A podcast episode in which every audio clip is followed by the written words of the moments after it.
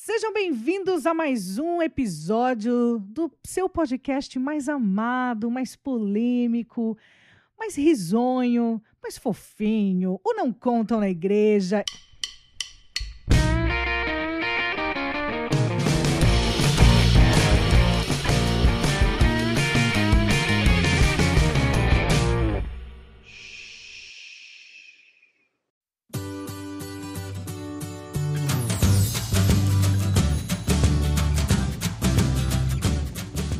Sou a Ali Romero. E eu sou a Nemaida. Eu sou o Estevão, mas hoje a gente tem mais convidados aqui também, não é, Ali? Temos, gente, temos presenças aqui muito ilustríssimas. Vamos conhecer essas pessoas. Pessoas muito desenvoltas, muito de alto escalão, eu diria. Quem tá aí, gente? Se apresentam. Bom, eu estou aqui, eu sou uma pessoa importantíssima. Eu dei vida ali.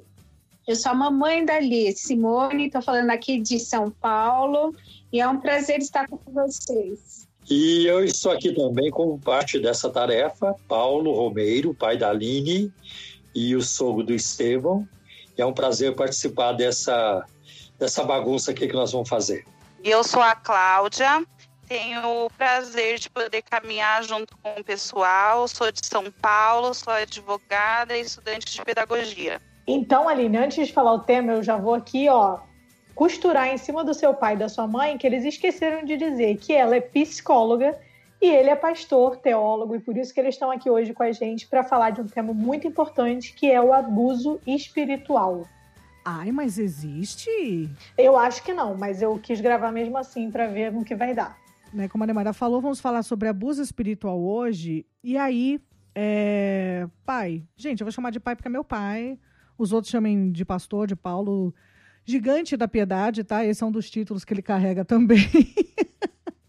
mas eu vou, mas eu vou jogar aqui pro meu pai. Pai, o que que é abuso espiritual? Eu diria que abuso espiritual é o uso da posição de liderança ou do poder uh, para seduzir, influenciar e manipular as pessoas a fim de alcançar interesses egoístas. Os praticantes do abuso espiritual são muito hábeis para dar a impressão de que o que querem é do interesse de Deus e da sua obra, quando, na verdade, o que buscam é, do, é o seu próprio interesse. Geralmente, os sistemas ou líderes religiosos abusivos são legalistas, ah, são controladores e autoritários. Né? Agora, o abuso perpetrado por lideranças é muito antigo. Ele acontece em todos os lugares: na política, nas religiões, nos esportes, na educação, na família nas instituições e empresas de modo geral.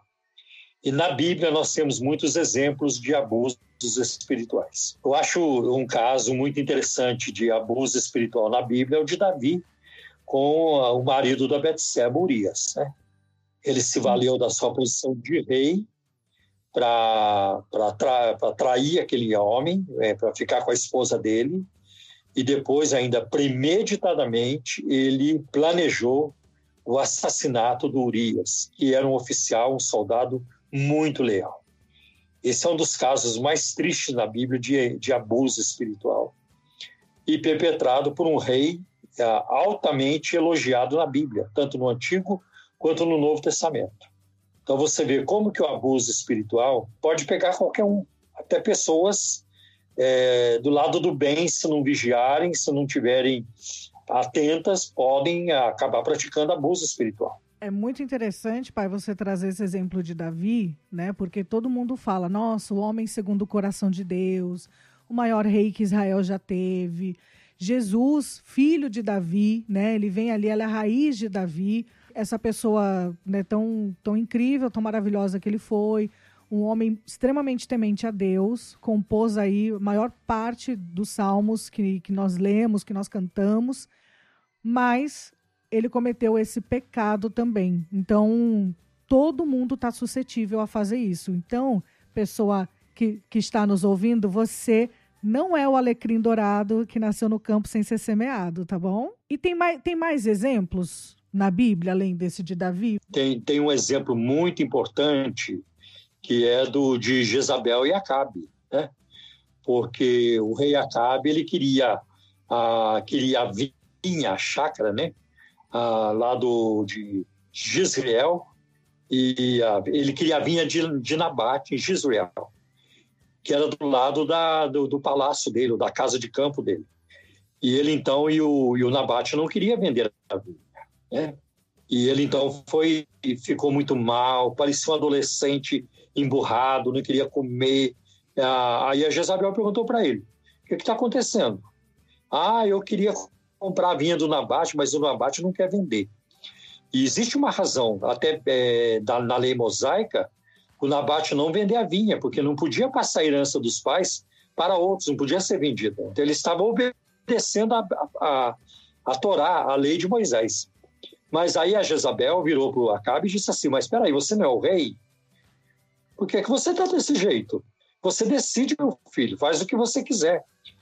E ela então foi até Gisrael, ela convocou as autoridades locais e, e ela armou um plano para que o, o Nabate fosse chamado numa sessão pública e testemunhas mentirosas, né, homens que não prestavam, iam levantar falso testemunho contra ele para ele ser condenado à morte e apedrejado. E foi o que aconteceu. Ele foi executado e a vinha passou a ser é, do Acabe. Pai, esse exemplo aí que você trouxe, né, de uh, Jezabel e Acabe, é, Acabe era o rei de Israel, né?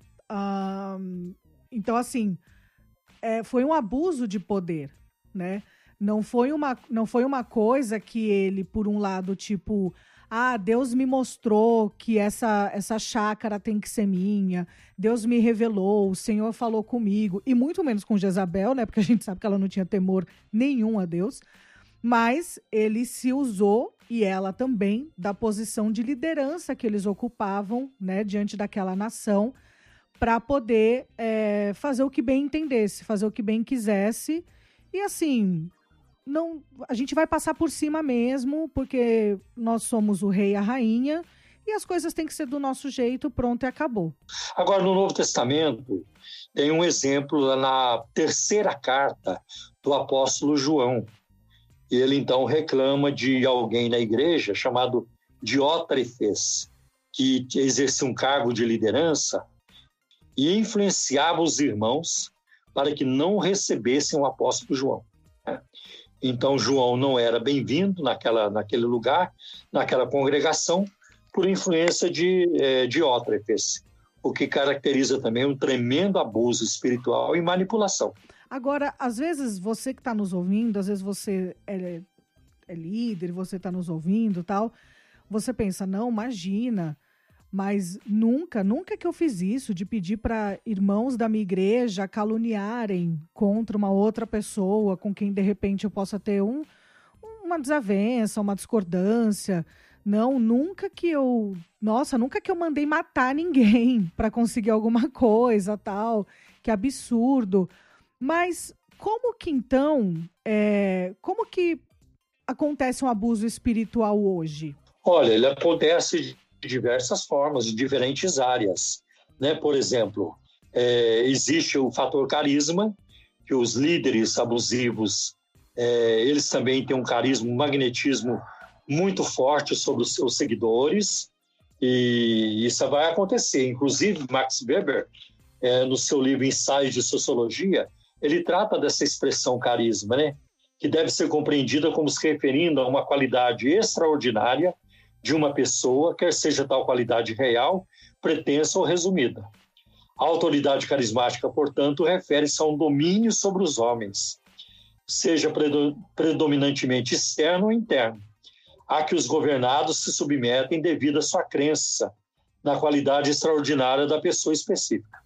O feiticeiro, o mágico, o profeta, o chefe guerreiro, o chefe pessoal de um partido, são desses tipos de governantes para os seus discípulos, seguidores, soldados, partidários, etc. A legitimidade do seu domínio se baseia na crença, na devoção ao extraordinário, né? desejado porque ultrapassa as qualidades humanas normais e originalmente considerado como sobrenatural. A legitimidade do domínio carismático baseia assim na crença nos poderes mágicos, revelações e culto do herói. Passa-se um herói para essa turma. Eu, eu, vou acrescentar aqui uma declaração do Michael Green, do seminário lá de, se não me engano, de Toronto, é, ele diz o seguinte: os fiéis, na verdade, endeusam o líder. Ele é supremo e a sua vontade tem que ser obedecida. De fato, sua posição corresponde quase que exatamente àquela do imperador romano, que exercia completo poder político sobre o mundo conhecido e era adorado por seus subjugados. Da mesma forma, Hitler declarou ser o emissário do Todo-Poderoso e o fundador do reino de mil anos. Os nazistas morriam invocando o seu nome e a sua personalidade era considerada transcendente. O mesmo aconteceu com Mao Tse-tung. Ele não era apenas um líder, ele era divindade. Ele foi adorado. As pessoas se ajoelhavam diante dele, elas recitavam seus pensamentos. Elas acreditavam que ele as curava através das mãos de um cirurgião. Ele tomou o lugar de Deus. Então, isso aí para você ver como que acontece no campo da política né? e o fator carisma também. Tá? Ah, ah, por isso que é muito importante que o carisma precisa caminhar junto com o caráter, porque carisma sem caráter leva à destruição. Né? É assim, por exemplo, que líderes é, religiosos, carismáticos, abusam dos seus fiéis. Gente, você falando isso, pai, lembrei também, né, da, da questão da Coreia do Norte, que isso também acontece lá, né? E. Gente, que coisa! Hitler, então, menino, falava que ele era enviado de Deus.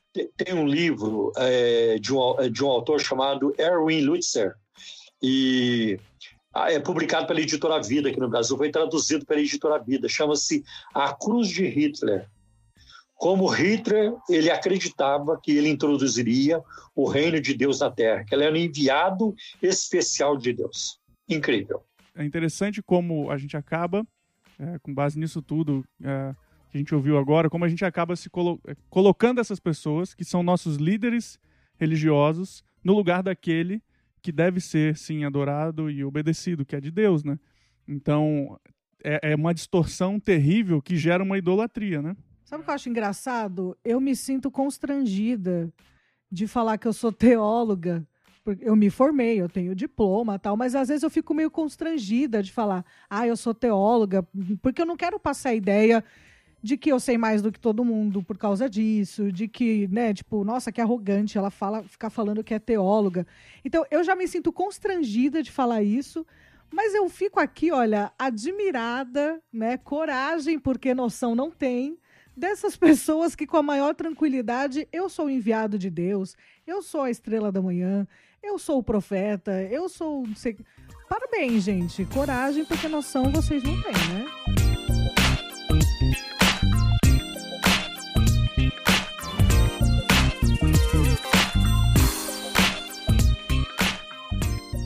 Agora, a maior tragédia em, em termos de religião aconteceu no final de 1978, nas selvas da Guiana. Na ocasião, o líder do Templo do Povo, Jim Jones, levou mais de 900 pessoas a um suicídio coletivo. E um repórter que acompanhou os fatos constatou vários aspectos nocivos da, da person, personalidade de Jim Jones e relatou assim. O reverendo Jim Jones, nos, nos dias finais da colônia do Templo do Povo na selva da Guiana, era um personagem que poderia perfeitamente ter sido criado por Joseph Conrad. Era o Messias paranoico de uma congregação aterrorizada, mas devota, cujo fim ele previa todas as noites, pelas forças das trevas e ameaçadoras que o cercavam. De onde vinham as ameaças? Para ele vinham da CIA, da Ku Klux Klan, do racismo, fascismo, holocausto nuclear e assim por diante. Ele declarava, às vezes, ser o herdeiro espiritual de Cristo ou de Lenin. Pregava uma doutrina de socialismo apostólico, ao mesmo tempo que se apropriava para o seu templo de um tesouro de milhões de dólares em bens imóveis, dinheiro, cheques de seguro e assistência social do rebanho. Nos últimos anos de sua pregação em São Francisco e depois na Guiana, de São Francisco na Califórnia, e depois nas Guianas, Jim Jones tornou-se um dos mais macabros líderes de cultos religiosos da história americana. Se houvesse alguma atenção nacional à sua mensagem, aos brados de alerta dos primeiros membros que romperam com a seita, talvez fosse possível prever o trágico desenlace da Guiana e se tomar alguma providência, providência para evitá-lo. Só um relato muito interessante, aconteceu uma, num, num, num, dia, numa reunião, num culto com o Jim Jones, ele chegou diante da, da igreja, né, de todo mundo lá, era um, um rebanho considerável, ele então disse, abre a Bíblia comigo aí, na primeira página, o que, é que está escrito? Bíblia Sagrada, Antigo e Novo Testamento, traduzida pelo rei Tiago. Vocês sabem quem foi o rei Tiago? Foi um rei ímpio, escravocrata, escravocrata. Isso, isso, isso, isso.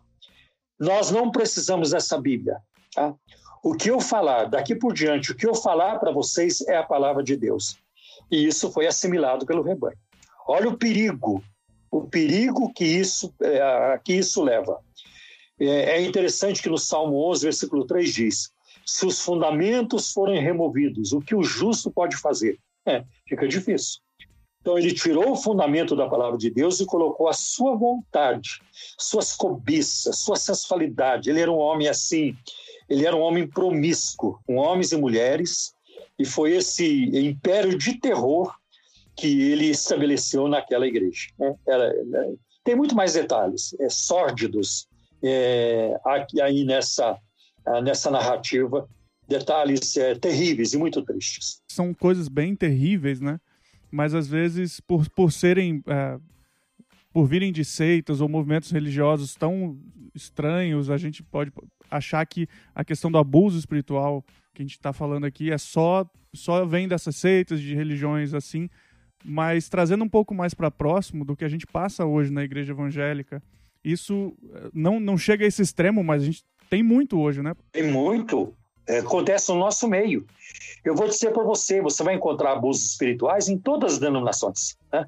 Na Assembleia de Deus, na Presbiteriana, na Metodista, na Batista, em igrejas independentes, né? Eu não estou dizendo que as denominações promovem isso, não é isso não, elas não promovem. Mas não tem como você filtrar todos os pastores de uma denominação grande como, por exemplo, a Assembleia de Deus, que é um ministério de milhões e milhões. Né? Então, não tem como você dizer, ah, todos os pastores são equilibrados, são mentalmente saudáveis. Não, não tem como você afirmar isso. Então, a gente vai ver abusos daqui e dali, principalmente no pentecostalismo, no neopentecostalismo, né? Onde é, muitas vezes a expressão eu senti de Deus, Deus me falou, Deus me mostrou, Deus me revelou. Né? substitui a, a palavra de Deus. Né? Eu tenho ensinado nas minhas conferências que uma regra muito boa de hermenêutica é essa. Quando você não tem certeza do que Deus está falando, volte para aquilo que ele já falou, a Bíblia, porque é uma forma segura da gente caminhar. Né? Mas os abusos existem, aqui mesmo em São Paulo, onde eu vivo e onde eu, eu pastoreio a igreja. Né? Eu conheço exemplo de líderes e líderes que estão na visibilidade, são famosos e são abusivos ao mesmo tempo. Alguns abusam por arrogância, por vaidade, outros por dinheiro, outros na área sexual, né? é, na, nas questões morais, mas os abusos eles, eles abundam, infelizmente. Né? E aí, é claro, a vítima é sempre um rebanho é, infantilizado, é, um rebanho sem discernimento, que vive intimidado o tempo todo, amedrontado, porque se não fizer a vontade do líder, Deus vai pesar a mão, vai pagar caro, né? Ah, o inimigo vai levar vantagem, e é porque essas pessoas não conhecem a, palavra de Deus. Você falando isso, pai, eu lembrei uma vez uma garota, é... eu não vou, não vou falar o nome dela, nem a igreja, para não expor. Se bem que eu sou super a favor da exposição, tá, gente? Mas não vou fazer isso. É, mas enfim, essa garota veio falar comigo, uh, porque eu estava falando muito sobre a importância de você estudar a Bíblia, indicando Bíblias de estudo, indicando até o, o site lá do Bible Hub, que é uma ferramenta excelente também. Enfim, então eu estava falando muito sobre isso e essa garota veio falar comigo. Ela falou assim: Olha, eu sei que pode ser uma pergunta idiota, mas eu vou fazer. Por, que, por que, que o cristão deve estudar a Bíblia? Por que, que você fala tanto sobre isso? Aí eu falei para ela, olha, eu acho que uma primeiro porque é a palavra de Deus e, e, a, e a palavra que ele deixou para se comunicar com a gente, né? Então na Bíblia a gente vai ter tudo aquilo que a gente precisa, né, para crescer espiritualmente, respostas para as questões da nossa sociedade, é, como se posicionar, é, consolo, confronto. Então, assim, é a palavra de Deus, né? Ah, uma, um outro motivo também, eu acredito que seja para nossa proteção. Porque, infelizmente, muita gente usa a Bíblia para benefício próprio, para enganar as pessoas, para levar vantagem, para controlar, para manipular. Então, quanto mais eu conheço a Bíblia, menos chances disso acontecer comigo. E aí ela falou assim para mim, então, é, o pastor da minha igreja, ele estudou, ele é formado em teologia, fez seminário e tal. Só que ele vive falando que não tem por que a gente estudar a Bíblia. Ele vive falando que não. Jesus falou aqui, ó, eu sou a videira, né? Vocês estão aqui em mim, permaneçam em mim, aprendei de mim. Então é para a gente aprender direto de Jesus. Então não tem essa coisa de você estudar, porque a letra mata, porque você vai desviar. E aí é feito todo esse terrorismo, né? Com quem quer fazer seminário, teologia, com quem quer estudar. Então, e ela falava muito isso, né? Que o pastor ele super desencorajava a igreja a estudar a Bíblia. E aí eu falei para ela: olha, é, com muito cuidado, com muito amor e carinho, eu falo para você, fuja dessa igreja, entende? Eu não tenho outro ah, conselho. isso mesmo. É, eu não tenho outro conselho para te dar, porque assim, é, é, um absurdo isso. O apóstolo Paulo, por exemplo, cara, apóstolo Paulo, o cara foi arrebatado até o terceiro céu. O cara estudou aos pés de Gamaliel. Jesus apareceu ali, purinho e concentrado para ele, falou com ele, e aí, quando a gente vê lá em Atos que o apóstolo Paulo vai até Bereia, e ele vai falar com os crentes de Bereia, ele elogia a atitude daquela igreja de conferir, na, até então, no que eles tinham da palavra, de conferir se tudo aquilo que o apóstolo Paulo falava era verdade. O apóstolo Paulo, em momento algum, virou para eles e falou: Vem cá, gente, qual é? Vocês estão maluco? Eu fui arrebatado até o terceiro céu. O próprio ali, Jesus apareceu para mim. Como assim vocês estão duvidando de mim? Vocês estão malucos? Vou orar, vai cair fogo do céu agora sobre vocês. Essa não foi a atitude do apóstolo Paulo. Um homem do gabarito dele elogiou a atitude lá dos crentes de Bereia de conferirem nas escrituras se o que ele falava estava certo ou não. Então, assim, foi isso que eu, é, foi isso que eu falei para essa garota, né? Eu falei, cara, o seu pastor, na boa, nem, nem conheço e já desconsidero pacas, mas ele está muito errado, porque um, um, um, ministério saudável ele tem que incentivar que você conheça mais a Deus. E, e até uma vez ouvindo a pregação do amor da minha vida, chamado Andréa Vargas. Andréia, um beijo se um dia você nos ouvir. Mas uma vez ouvindo a pregação da Andréa Vargas, ela fala né, muito sobre a questão da dependência emocional.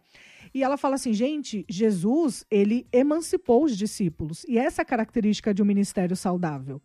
Jesus, ele foi ali ao longo de três anos, preparando os discípulos e tal, e toda hora falando, gente, eu vou, mas vou deixar um consolador. Tanto é que a obra continuou.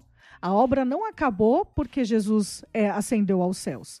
A obra continuou porque esses discípulos foram emancipados, né? E, e é assim que uma liderança deve se portar. Então é muito complicado a liderança ficar essa coisa, tenho que controlar todo mundo, tenho que manipular todo mundo e para justamente na boa, Deus não mandou fazer isso.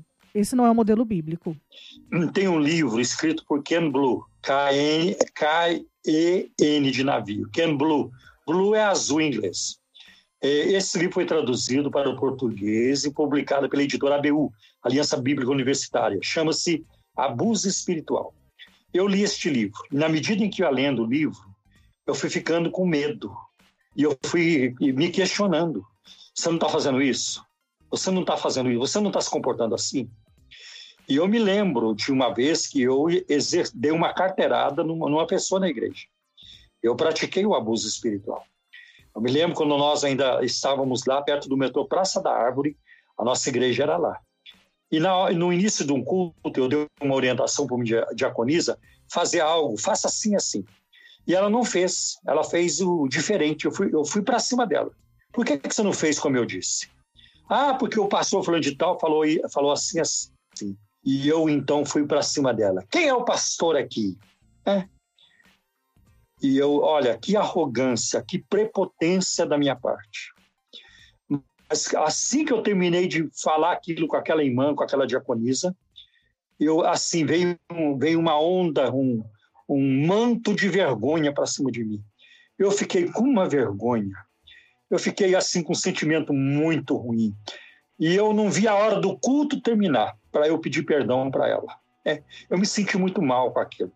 Então, como Estevão disse, né, o abuso espiritual não está só nos grupos grotescos, é, parecendo filme de terror, mas ele está muito próximo da, da gente, né?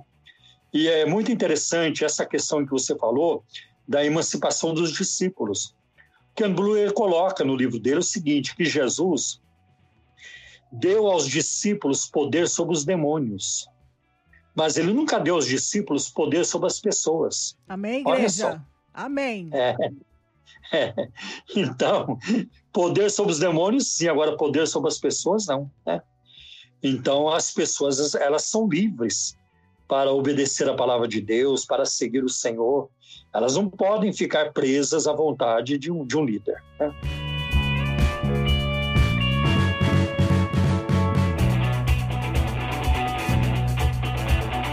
A gente tem esse, a gente tem que sempre estar atento nessa um monte, um monte de coisa que acontece, coisas pequenas, né, na igreja ou nas nossas atitudes, né, pastor, que que a gente pode estar uh, uh, fazendo, sendo um pouco abusivo, né, sobre as pessoas, mas ao mesmo tempo a gente vê em algumas igrejas que isso não vou chamar, não vou dizer que está institucionalizado, mas é, é, praticamente isso.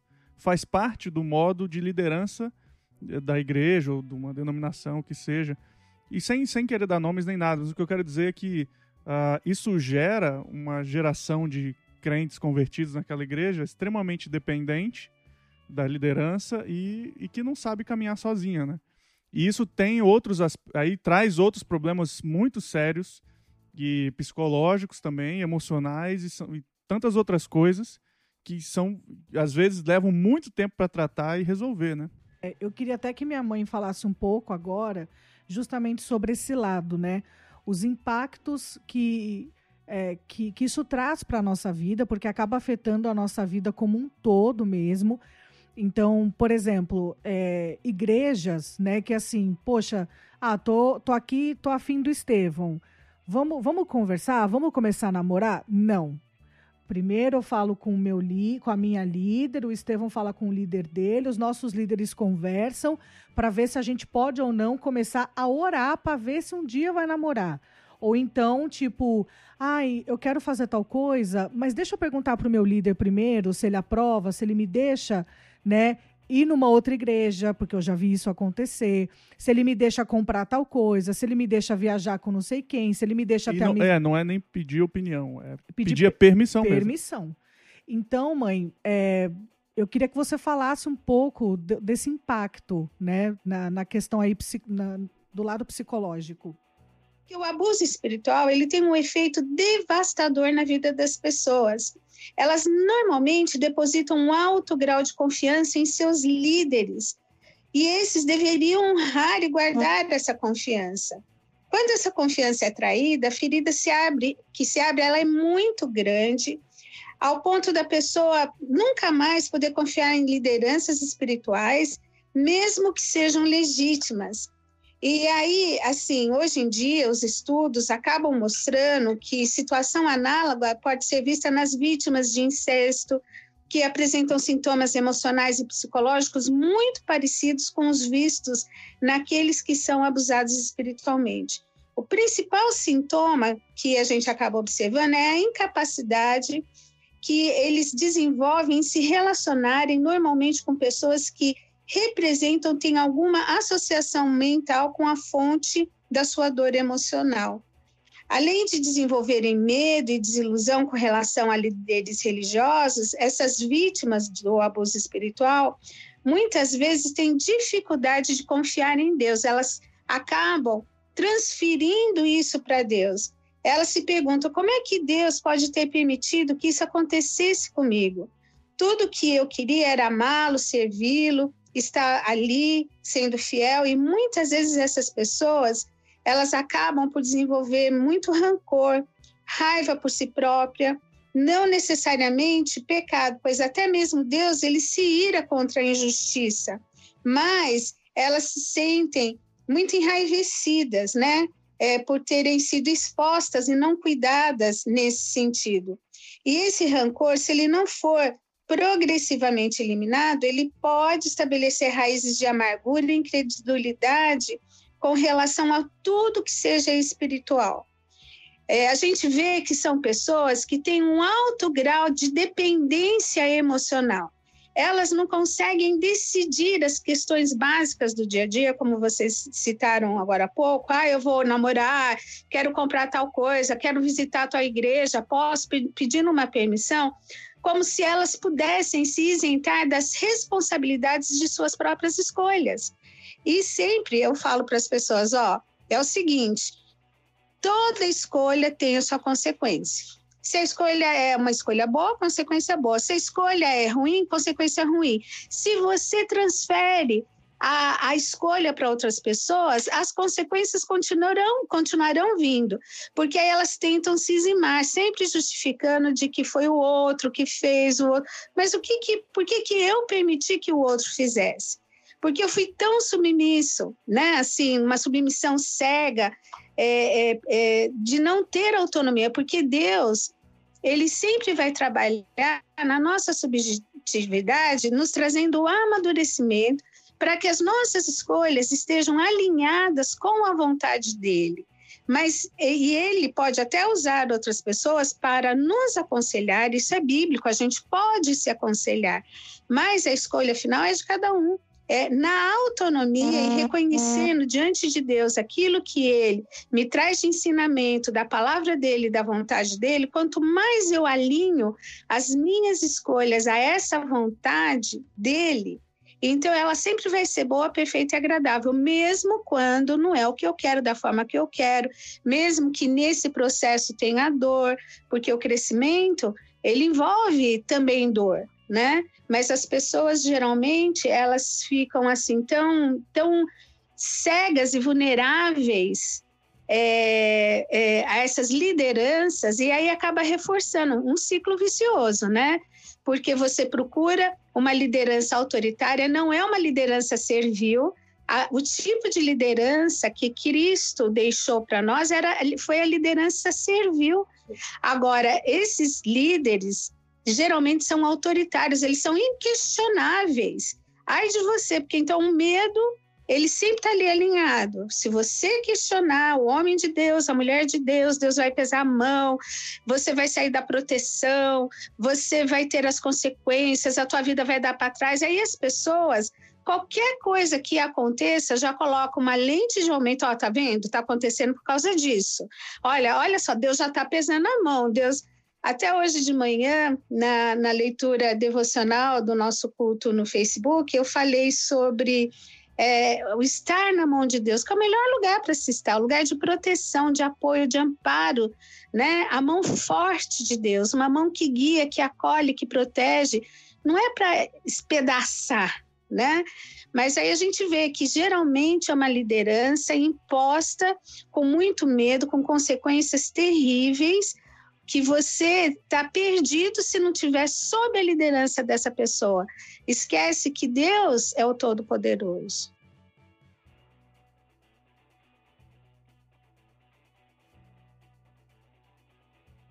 É bem dessa forma mesmo que acontece. E eu acho tão complicado, porque assim, eu, por exemplo, sou uma pessoa extremamente preguiçosa. É, preciso, assim, de muita força do Senhor para fazer as coisas. E aí eu, eu acho tão complicado, né? Uma coisa bem isso, quando alguém vem pedir conselho tal.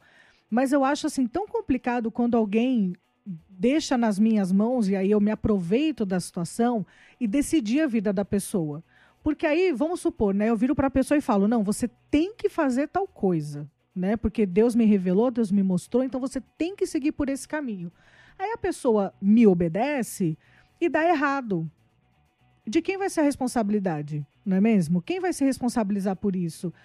Né? Então, é, é, é, extremamente doentio como a gente vê pessoas extremamente feridas que não querem mais saber de Deus, não querem nem chegar perto de uma igreja ou de um pastor ou de qualquer tipo de liderança, porque sofreram esse abuso espiritual. Às vezes a gente coloca a nossa liderança, pastor e etc, numa posição de perfeição, né? A gente coloca, olha para eles com, uma, com perfeição. Talvez para a gente seja mais fácil falar, porque seu pai é pastor, meu pai sempre foi pastor desde que eu me lembro. E a gente viu e viveu de perto e a gente vê que eles nunca foram perfeitos, né? E então para nós considerar uma liderança perfeita é só Jesus mesmo. Mas tem muita gente que se coloca e, e olha para o pastor da igreja desse jeito.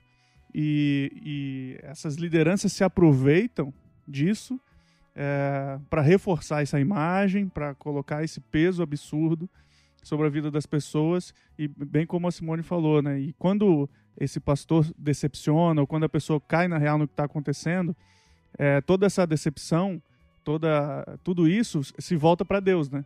Então abandona completamente o Senhor por causa das ações da, da, dos líderes, uh, de todas as pessoas que ela confiou e foi decepcionada. Né? Isso que você está colocando, Esteve, é tão importante, porque assim, ninguém quer ver o seu líder ser falho, seu, seu líder é, fracassar. Ninguém quer, porque o líder está ali num posicionamento a ser um modelo, né? Mas é tão interessante isso que quando a gente enxerga a fraqueza no líder, né? Algo em que ele está errando, mas onde você vê ali o agir de Deus, o arrependimento, né?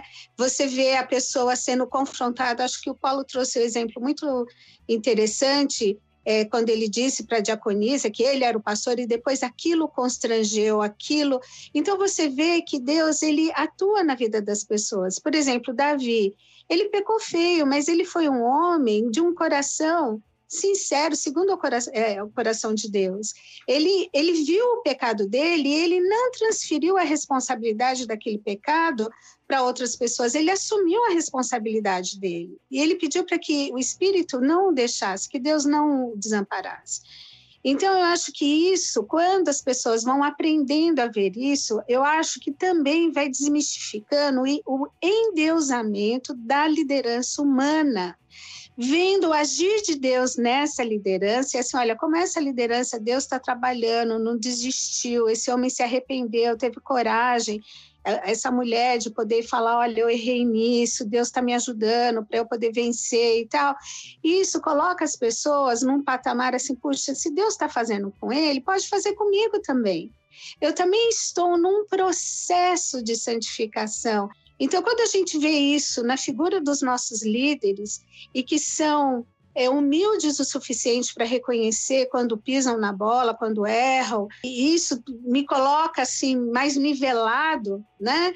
Não colocando num altar. Agora, um líder autoritário, ele não se permite ser questionado, confrontado. Ele não tem ali na liderança da própria igreja um grupo idôneo que possa ele caminhar junto. Às vezes ele é tão autoritário é, é sozinho, é o que ele pensa, a revelação está com ele, ele não se permite ser é, questionado, confrontado, chamado à realidade para algumas outras questões. Eu não estou falando de um confronto truculento, mas um confronto respeito aos pastores. O senhor já pensou nessa possibilidade, por esse ângulo?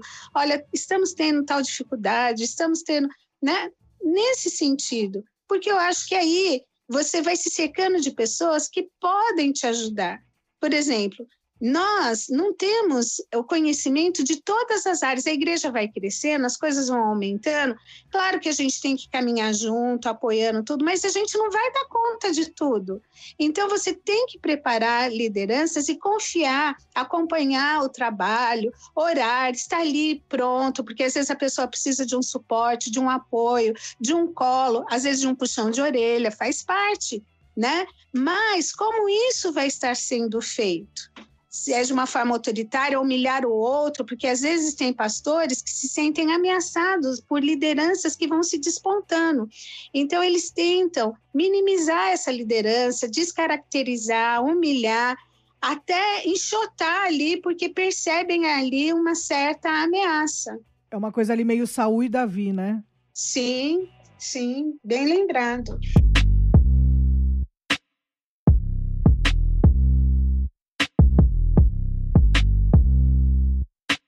Então, eu queria, é, eu queria, Aline, em cima do que você falou lá de o apóstolo Paulo em Bereia, quando ele foi questionado em Atos capítulo 17, versículos 11 e 12.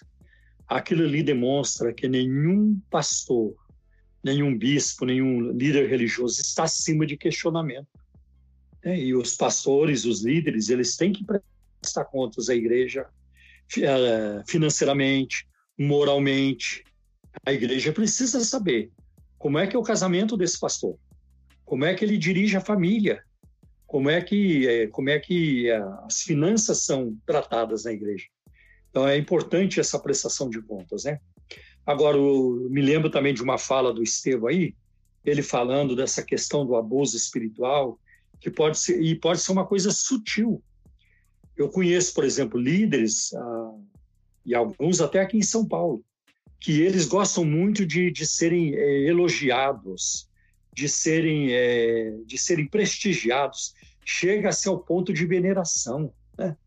Então a gente vai encontrar expressões como o homem que, que veio para mudar o Brasil, o homem dos milagres, o homem que veio para mudar São Paulo. Né? E, e, e, constantemente, isso o tempo todo, os seus, os seus auxiliares, subalternos, membros da igreja, obreiros, têm que ficar elogiando o tempo todo. Ele tem que ser elogiado, e o ego dele é muito faminto. Ah, não é apenas um ego faminto, mas um ego doentio que tem que ser alimentado com, com esse negócio. Então é uma coisa, uma relação abusiva e, e antibíblica ao mesmo tempo. Sabe o que eu fico pensando? É que nós estamos falando de perfis de líderes né, que, que, abusam, mas perfis muito fáceis de serem identificados. Né? Geralmente, essas pessoas com ego inflado, essas pessoas que não podem ser questionadas. Mas eu acho que existem também muitos líderes que abusam espiritualmente da sua liderança, né, de forma sutil. Porque sutil. Como, pastor, de, como o pastor Paulo, Paulo falou lá no início, é, eles têm uma característica de serem pessoas mais carismáticas, né, que conseguem, vamos dizer assim no português, levar no bico.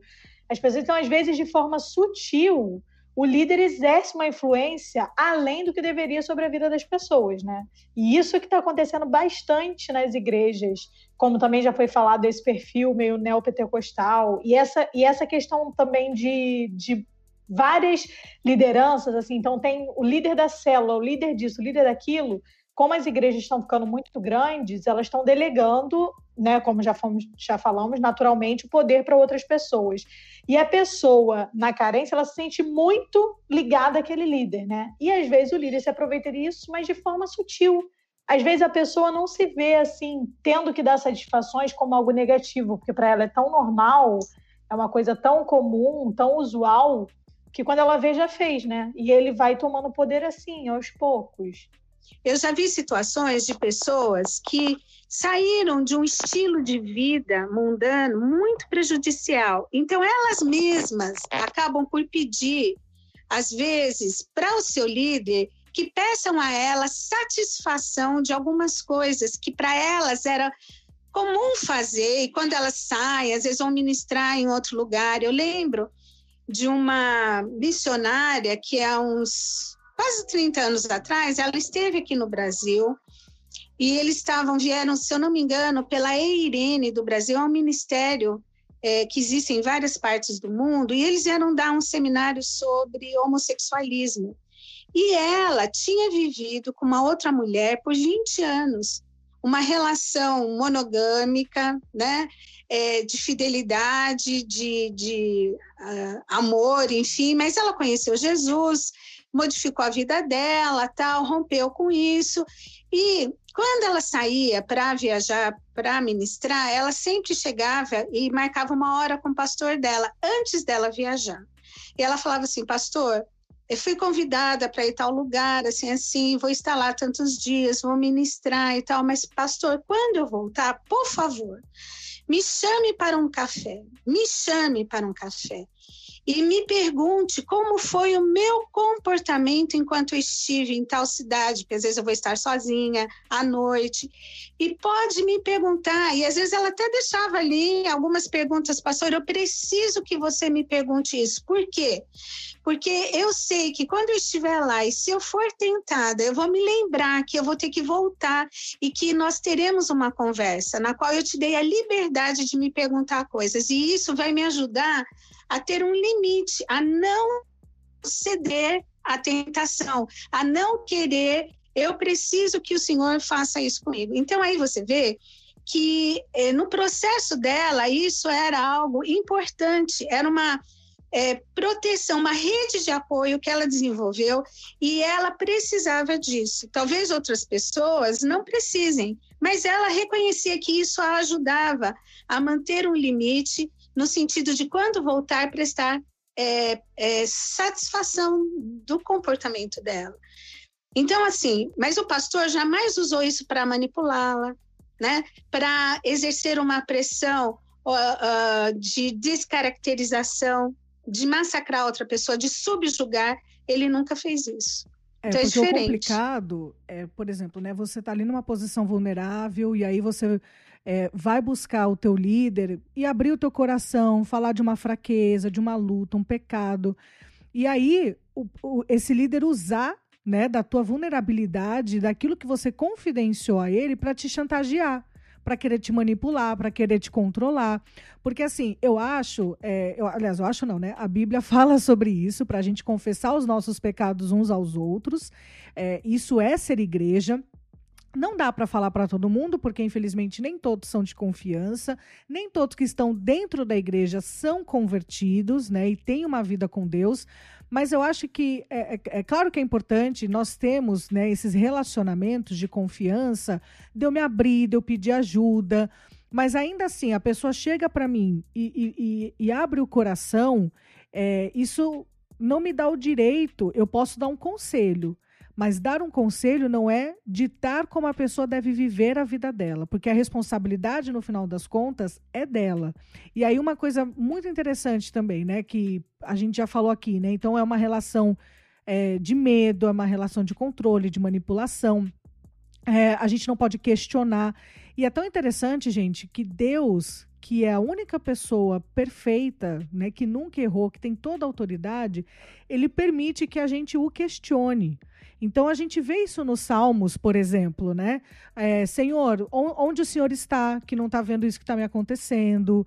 É, até quando, Senhor, eu vou passar por isso? Nós vemos muitos relatos assim na Moisés Bíblia. questionava bastante também, né? Moisés questionava muito a Deus.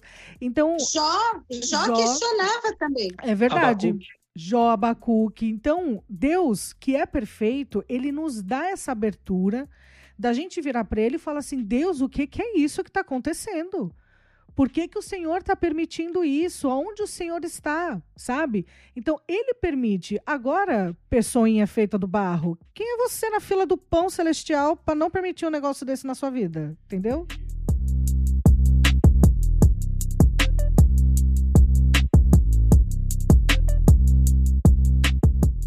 E, e, as palavras que mais se usam na para fazer para essa relação abusiva é ah, Deus me disse, é, o Senhor me mostrou, ele falou comigo tal coisa. E tem outra expressão muito usada por eles é não toqueis nos meus ungidos. Não, você está tocando no ungido do Senhor. Essa é muito usada, sabia? É verdade. É verdade. E, é, e essa expressão, não tocar no ungido do Senhor, na Bíblia, ela aparece no Salmo 105 e se, e se refere àquilo que aconteceu com Abraão e Sara lá no Egito, né? Quando Abraão falou que Sara era, era irmã dele, aí o rei queria ficar com ela. Não, é a minha esposa, que ela é muito bonita. E o Senhor repreendeu o rei num sonho. Você não vai tomar essa mulher como tua esposa porque ela é casada com Abraão. E você não vai tocar nele porque ele é meu ungido. Então, Davi também passou por essa mesma experiência. Quando ele estava sendo perseguido por Saul, teve uma, um momento que Saul estava dormindo e Davi poderia tê-lo eh, tê assassinado, quer dizer, ter é, terminado com a vida dele ali. E aí os, os, os, amigos de Davi, os companheiros do rei Davi, disseram para ele: ah, Deus te entregou na mão, o entregou na sua mão, mata-o. E Davi disse: Jamais eu, eu tocarei no ungido do Senhor. Então, a expressão tocar no ungido do Senhor na Bíblia é, não tem a ver com questionamento ético, moral ou doutrinário. Tem a ver com a integridade física da pessoa. Uma outra expressão também muito usada eh, nos últimos anos é a cobertura espiritual. É. Ah, É. ai, que canseira. É, cobertura espiritual. Você vai sair dessa igreja, você vai perder a cobertura, você estará descoberto, você estará vulnerável. Isso é uma, isso é uma frase de manipulação. Né? Ela foi criada há, há muito tempo e então é uma frase para manipular as pessoas. O princípio de cobertura espiritual não se encontra na Bíblia. Você não vê, por exemplo, as igrejas da Ásia, ali em Apocalipse, uma exercendo cobertura sobre a outra. Não tem. Você não vê um discípulo, um apóstolo de Jesus, exercendo cobertura um sobre o outro. Tanto que o apóstolo Paulo, lá em Gálatas capítulo 2, versículo de 9 a 11, ele diz que ele repreendeu Pedro. E Pedro tinha, che- tinha chegado muito antes do que ele, né? É verdade. E Pedro aceitou a repreensão. Aceitou, aceitou e não ficou com raiva de Paulo. Ele elogia Paulo depois, lá na sua carta, lá no fim, né? Pedro não virou para Paulo e falou: não toca no ungido do Senhor. É, Não, não, de jeito nenhum. Esses líderes querem se proteger né, dessa forma. Agora, existem as falhas, né? Que a gente não pode, é, não pode confundir com o estilo de vida abusivo. Ah, os, os líderes falham. Eu conheço, por exemplo, vocês também conhecem um líder que falha bastante, mas ele vai lá e chora com as pessoas e pede perdão e depois ele faz de novo, mas ele não faz por maldade. Não faz, não é, não é maldade. É Ele verdade. não faz premeditado. É. É. O gigante da piedade? Não, não é não. é outra pessoa. Ele até é muito, é um homem íntegro, um homem muito aberto, mas eh, são as falhas. Como eu também falei, eu tenho medo de me, me tornar um líder abusivo. Eu tenho muito medo disso, de aproveitar do cargo para manipular as pessoas, para receber favor e essas coisas. É, nós não podemos agir é, por aí de maneira alguma, né? Mas é o que existe muito hoje, muito, né? Eu acho que isso também é um grande diferencial, né? A questão do arrependimento. Porque tá todo mundo suscetível a isso. Já falamos aqui.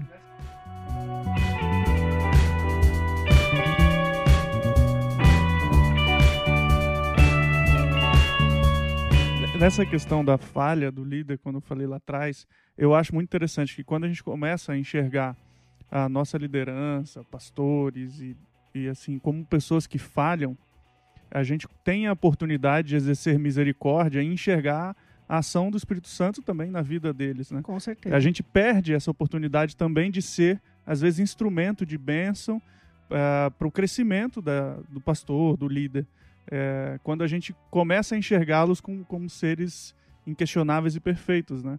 Eu acho assim, existe uma diferença quando é, da falha para a maldade, entendeu? Ah, então, quando a maldade está estabelecida, o mau, caráter, o mau caráter, a manipulação, essa doença, essa psicopatia é diferente da falha, né? Porque todo ser humano falha. Qual é o marido que não grita com a esposa? Ou a esposa que não grita com o marido? Qual é o pai que não toma uma medida exagerada com o filho, a filha aqui e ali? Isso pode acontecer, mas isso não porque existe uma maldade instalada, mas por causa do ser humano que é falho e sempre vai ser. Aí é preciso reconhecer a falha e aprender com ela e corrigir.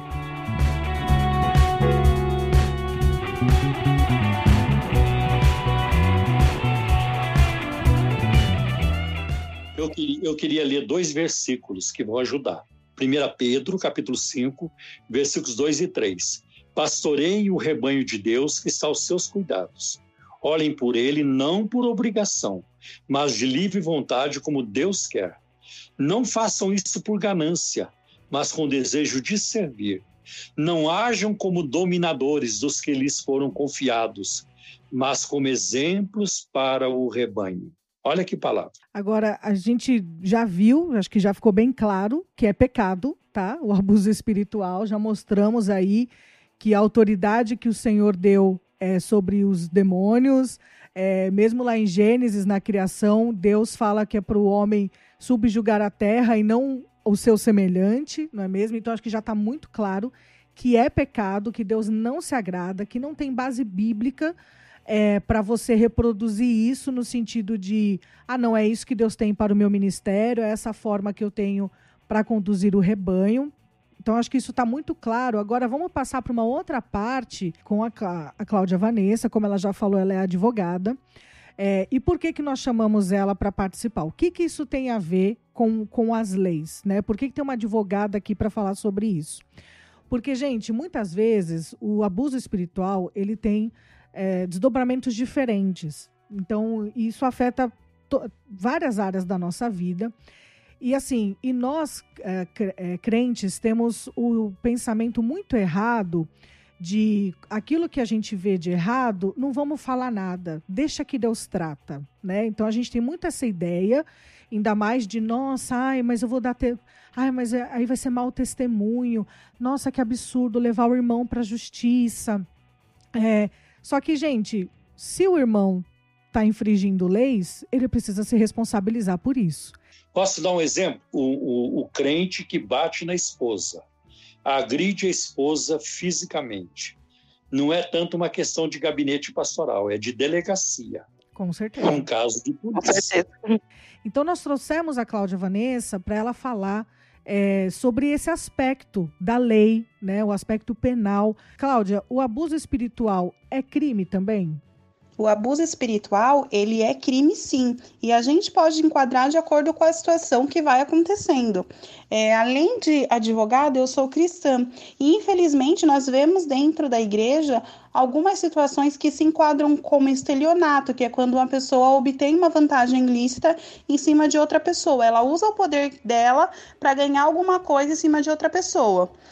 É, aí é um caso específico de estelionato, porque envolve dinheiro. Você engana a pessoa, se utiliza da sua posição para enganar e assim obter a vantagem ilícita. E infelizmente a gente identifica isso dentro da igreja.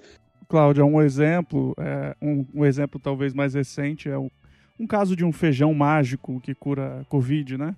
Isso aí, além do charlatanismo, tem também o curandeirismo, que é você anunciar a cura através de um meio infalível. E quando, na verdade, a cura não existe, né? Isso aí é um crime. Você vende feijão, vende lenço, vende água, esse tipo de coisa. E a característica desses tipos de abuso, tanto do estelionato quanto do curandeirismo, é, do charlatanismo, é você obter uma vantagem ilícita em cima da outra pessoa. No caso do assédio, a lei penal ela prevê o assédio sexual, e aí são os casos mais escancarados, onde a gente vê mais denúncia, mais condenações, mas também tem os casos, como foram mencionados aqui diversos, é, de assédio moral. E aí o assédio moral, é, ele não está previsto em lei, mas existe um projeto de lei que está aguardando votação no Senado e que fala sobre assédio moral no ambiente de trabalho.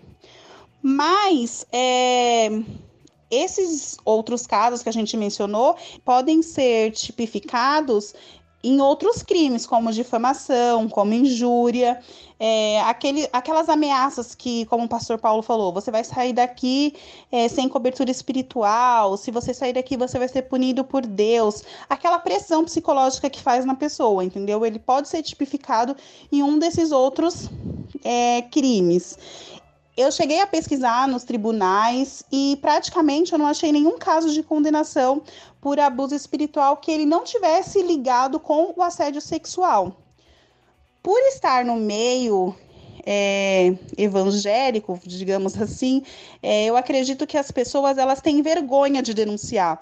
Elas se sentem tão constrangidas quando acontece um, um caso de abuso assim com elas, que elas não conseguem fazer a denúncia, se sentem constrangidas e aí é que está o erro, porque o líder ele continua cometendo aquele crime, continua oprimindo mais pessoas e não é punido por causa da vergonha que as pessoas têm de expor a situação que elas passaram. Eu me lembro de, de, de ter visto também agora, não vou lembrar com mais precisão, talvez é, o pastor Paulo saiba melhor, mas eu lembro de ter visto casos de gente que conseguiu na justiça devolução de dízimo e oferta é, que tinha dado nas igrejas por causa dessa questão de abuso, né? Tem um ministério aqui em São Paulo que a liderança, né, pedindo cheques do, do, dos membros. Esses cheques eram trocados em factoring e a igreja não pagava os membros. Né? Isso deu muitos processos na justiça. Quanto ao assédio sexual, há um caso do, de um bispo chamado, apóstolo chamado Leonardo Sardinha. E ele foi condenado a 22 anos de prisão, está cumprindo pena lá em Tremembé, no presídio de Tremembé, por pedofilia e estupro. Eu o conheci, ele tinha programa de rádio, programa de TV. Esse cara, esse apóstolo, então, ele pegou 22 anos. 22 anos de prisão. Achei é. pouco, achei pouco. Ele, eu li o processo, uma parte do processo, eu passei mal quando eu li, né? É uma coisa assim grotesca como ele abusou da garota, né? Uma garota de menor. Esses, esses casos é, de abuso sexual de, por parte de liderança cristã, é, eles vêm junto com o abuso espiritual, né? Mas esses são casos assim muito grotescos, né? Eu, acho que é muito importante essa essa visão aí do Estevão da coisa quando é sutil, ela é meia, ela é muito disfarçada, ela, ela não, não se percebe é, de pronto, né? Ela ela vem muito é, disfarçada, mas que existe também, né? Então, é, eu acho que essa é a mais perigosa. Sim, são esses casos que não são denunciados, os que acontecem da forma mais sutil, né? Isso, porque o caso que choca dificilmente vai afetar alguém, mas é o caso disfarçado é que vai trazer o maior dano. E uma coisa que esses líderes se apoiam é na liberdade religiosa, que é garantida por lei. Só que a liberdade religiosa não tem nada a ver com isso. A liberdade religiosa é eu poder realizar culto, mudar de religião, ou inclusive eu não ter religião.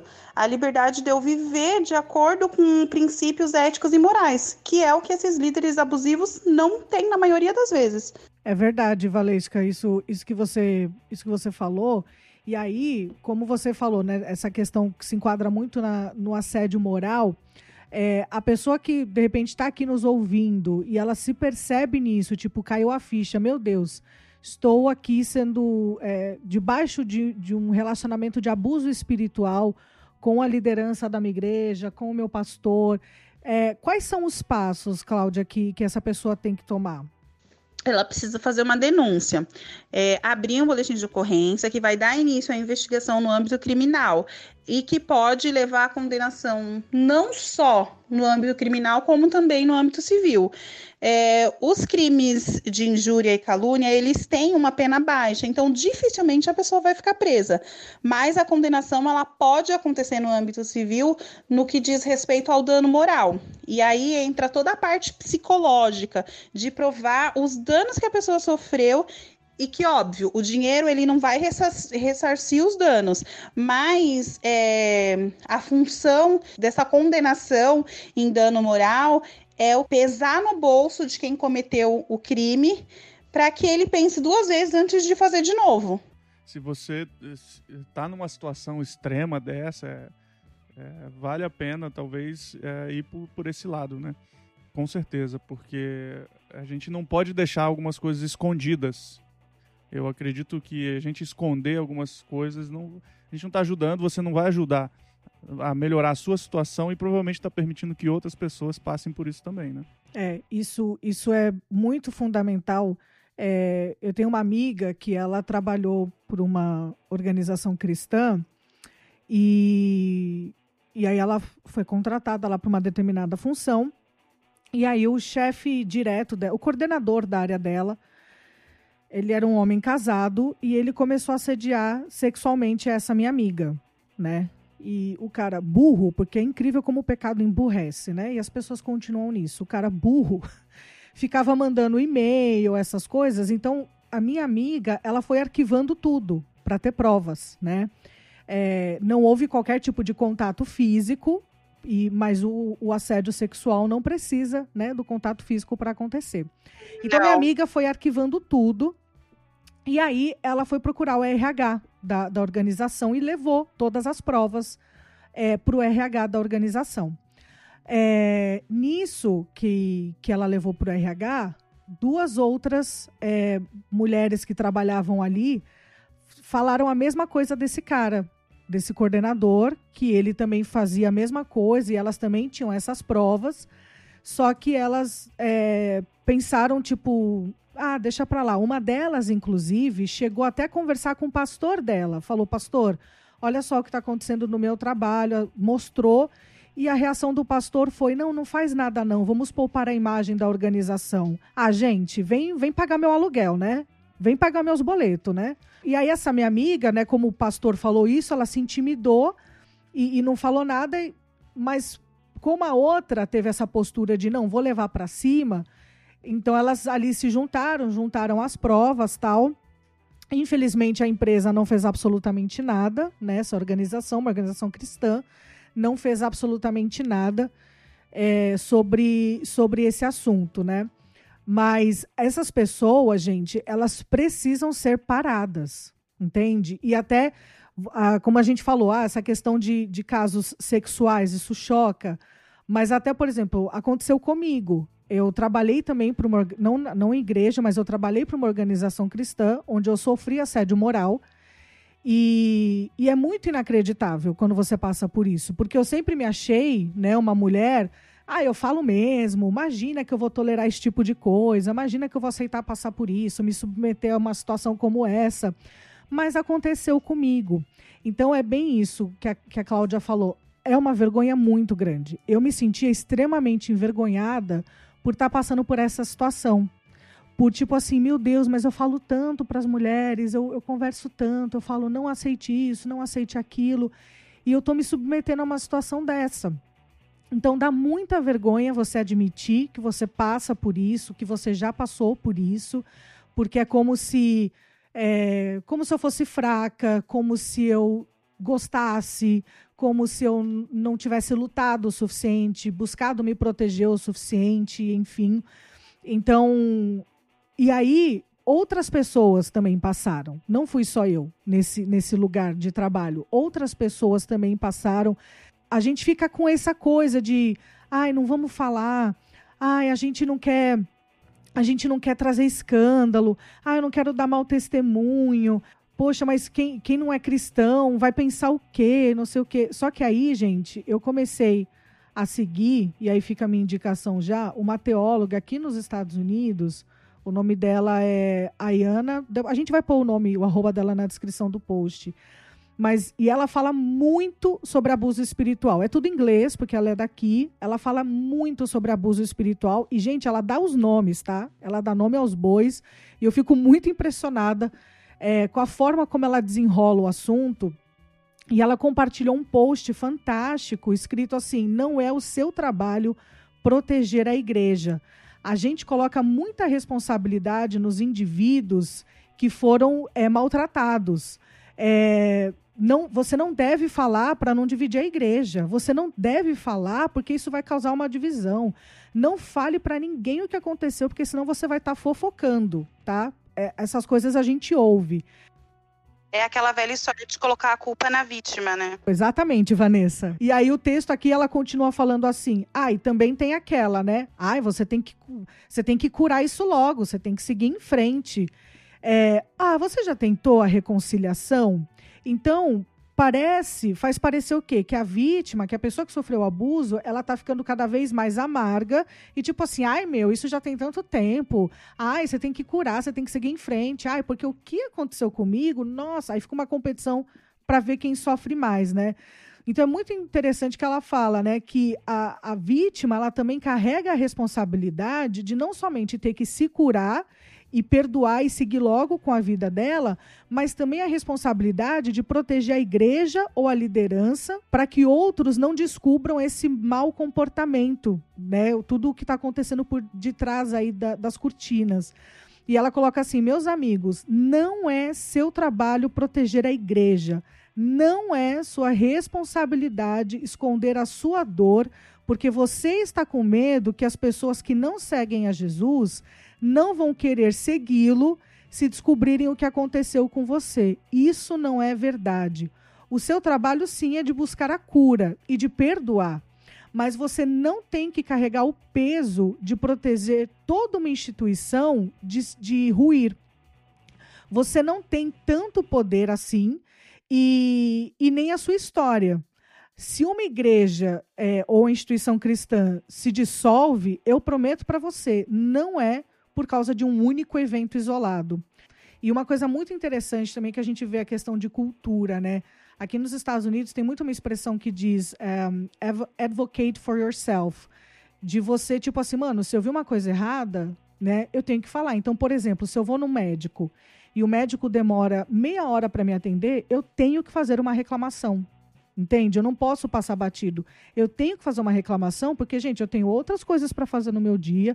Eu não estou ali à disposição do médico. Entendeu? Ele precisa respeitar o horário que ele marcou comigo.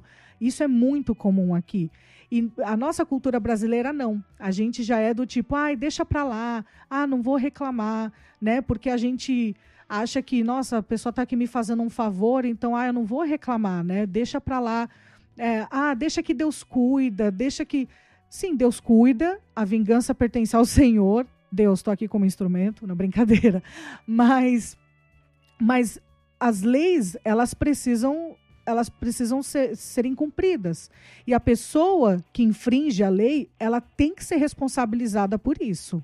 Eu, eu penso assim que uma da, das grandes dificuldades é a inversão de, de coisas. Quando a vítima se sente culpada, então ela se omite, ela.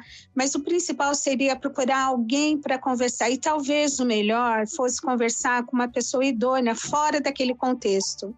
Uma pessoa cristã que possa entender, né?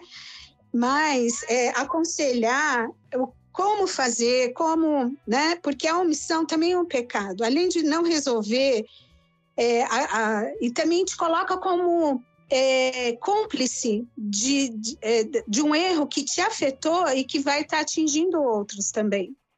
Então, eu creio muito que quando Deus traz à luz uma coisa, ele tira do, do oculto, por mais que isso doa, por mais que sofra, ainda é libertador para evitar que outras pessoas venham sofrer a mesma situação e para que seja libertador, porque quando uma vítima ela consegue romper e ela consegue denunciar, isso é parte do processo curador, né, de restauração da própria pessoa. Não é simplesmente é, estragar a imagem da, da, de uma outra pessoa com mentiras, com não, ninguém está falando disso. Mas quando você rompe a lei do silêncio, você está rompendo com o ciclo vicioso do abuso. E isso é importante. É, se você se percebe passando por isso, com, procure alguém de fora, exponha a situação, sabe? É, converse. Se você, ouvindo tudo isso, se viu no lugar daquele que comete o abuso espiritual, é, vá, vá em busca de ajuda também, sabe? Vá conversar com alguém, se arrependa, peça perdão, seja intencional, não é tipo, ah, me perdoa, desculpa qualquer coisa, não é o desculpa qualquer coisa, não é o, ah, me, diz, me perdoa se eu te ofendi, se você se sentiu ofendido com o que eu fiz, mas seja intencional nesse sentido e busque a mudança para sua vida. É, e se você está numa igreja em que você sente é, alguns sinais e você não tem abertura de conversa, ou então o líder se coloca numa posição inquestionável, eu acho que não tem como não dizer fuja desse lugar, né? Nossa, para ontem. Uma vez uma mulher visitou a nossa igreja e ela falou assim: Ah, pastor, eu te ouço no rádio, eu venho aqui de vez em quando. Eu queria muito vir para cá, mas o meu pastor disse que se eu sair de lá eu vou ficar debaixo de maldição. Eu falei: Não, irmã, você não ficará debaixo de maldição, você já está debaixo de maldição. Bem colocado. Você pai. está debaixo, você está debaixo do ministério abusivo, doentio, né? Mas eu nunca mais a vi, não sei o que aconteceu. Bem colocado. O principal é isso, né? A pessoa ela conseguir identificar e procurar ajuda num primeiro momento porque isso depende da pessoa também. Existe a diferença quando é ofensivo, intencional e quando alguém simplesmente fala algo que a gente não gosta. Por isso que eu acho que foi importante o que sua mãe falou.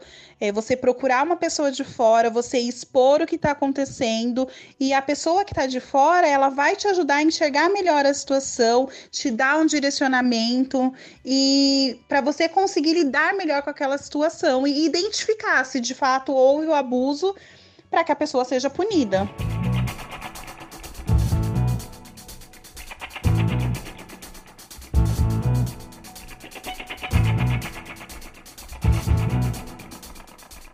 Das das, questões que podem ajudar muito são grupos de apoio, né? É, aconselhamento pastoral idôneo, às vezes de um outro lugar, uma ajuda psicológica, é, para a pessoa poder lidar com, com a, a, a, criação do vínculo de confiança, né?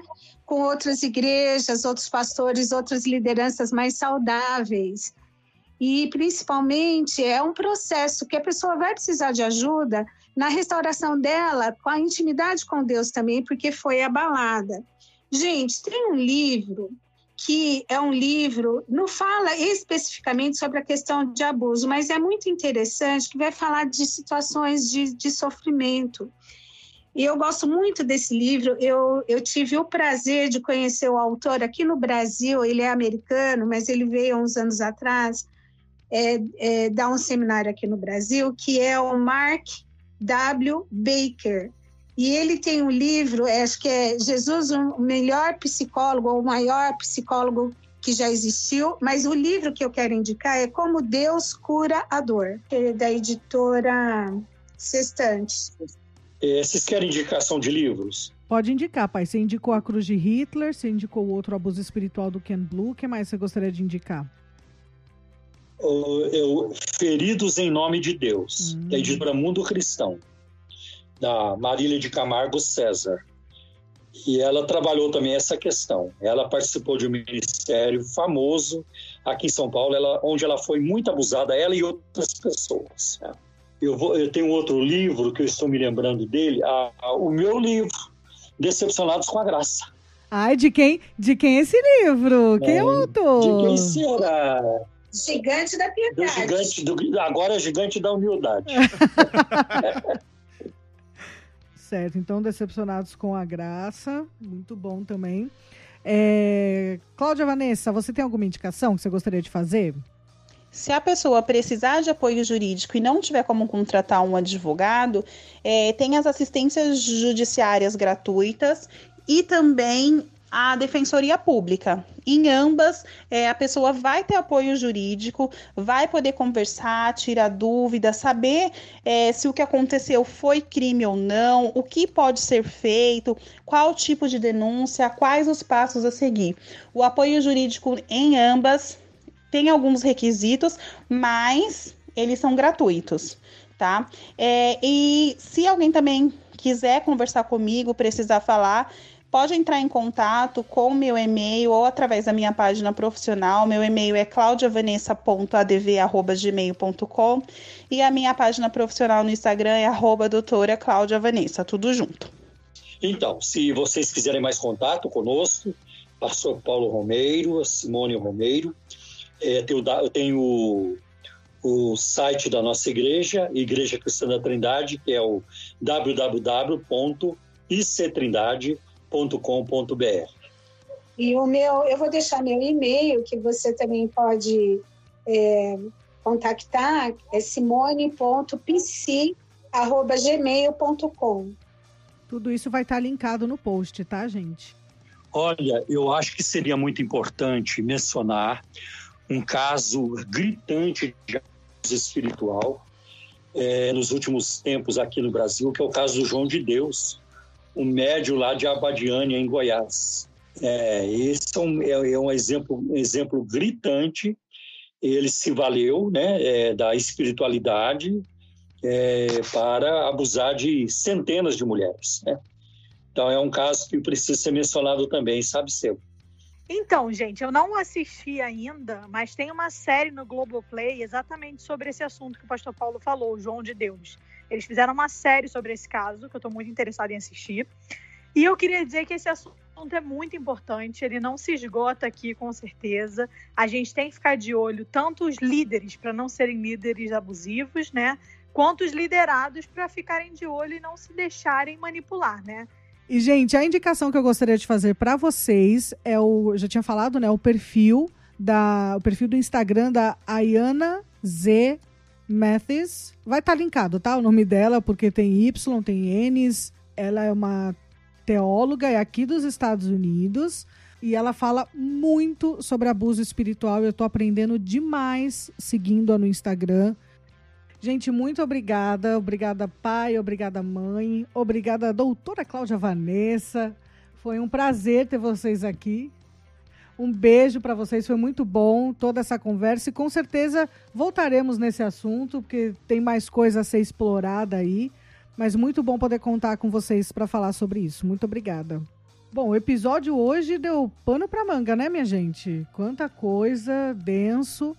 Mas vocês sabem, podem nos escrever, pode compartilhar o seu relato. Se você ouviu tudo isso e está se sentindo, poxa, eu acho que eu estou passando por um abuso espiritual, pode escrever para a gente. Não vamos resolver o problema, mas a gente vai, é, vai te ouvir, é, vai te encaminhar para quem possa ajudar muito mais.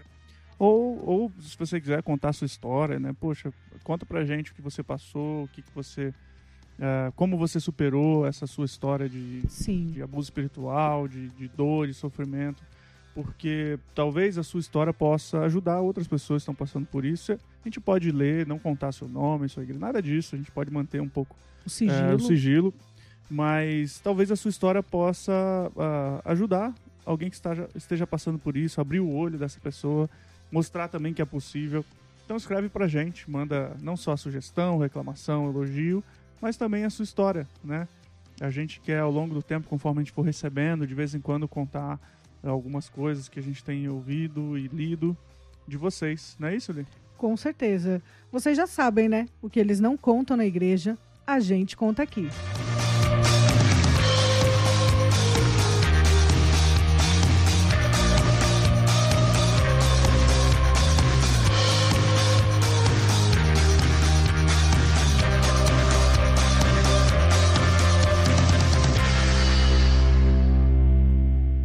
Deus está me falando aqui que Ele quer que você compartilhe esse podcast com seus amigos.